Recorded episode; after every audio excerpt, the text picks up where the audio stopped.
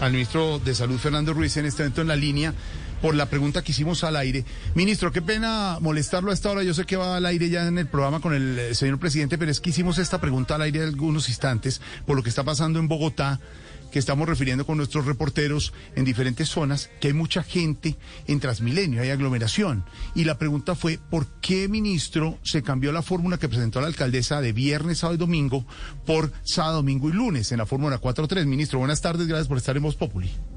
Hola, Jorge Alfredo, un saludo para ti todos los oyentes. Mira, en primer lugar, eh, analizamos con la alcaldesa la extensión de la, de la afectación y en conjunto, eso no fue, nosotros hemos cambiado, sino de, de común acuerdo, pensamos que era mejor hacerla de tres días, primer tema. Sí. Segundo tema, ¿por qué el, el lunes y no el viernes?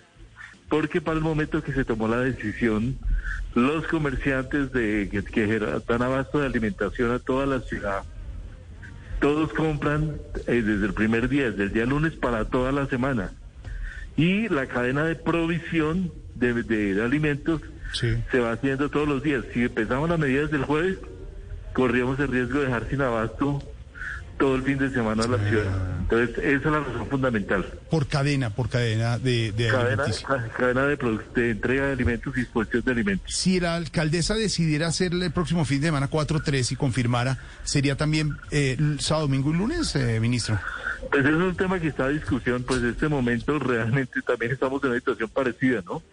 Pero esto lo vamos a discutir seguramente con ella el día miércoles. El día miércoles para eso. Ministro, eh, ya sabe que está corriendo finalmente. Eh, ya, ya nos estamos poniendo al día en el tema de vacunas, de tema de número de vacunas aplicadas en Colombia. Usted ha dicho que el, el reto sería de unas 250 mil diarias, ¿no?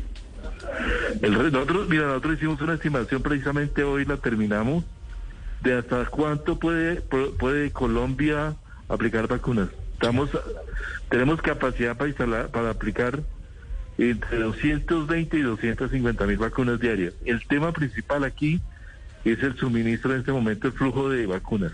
El flujo de Pero vacunas. nosotros tenemos la capacidad instalada con 3.184 puestos de vacunación de aplicar más o menos 220 mil, 230 mil vacunas al día. Ministro, muchas gracias. Sé que está corriendo. Gracias. Era esa aclaración que queríamos tener por parte suya, ministro. Un día viene con más tiempo y hablamos y nos explica mucho más temas que tenemos para usted, ministro. Claro, José Alfredo, Y, le- y- además, usted sabe que aquí tenemos ministro de salud propio, ¿no? En Voz. Sí, claro. ministro de salud.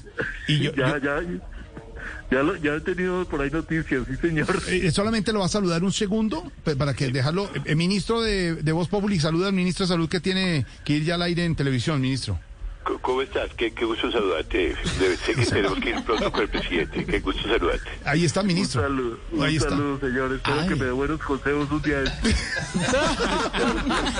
Ministro, muy amable. Sacamos al ministro un momento que está preparando el programa de televisión. Gracias, ministro.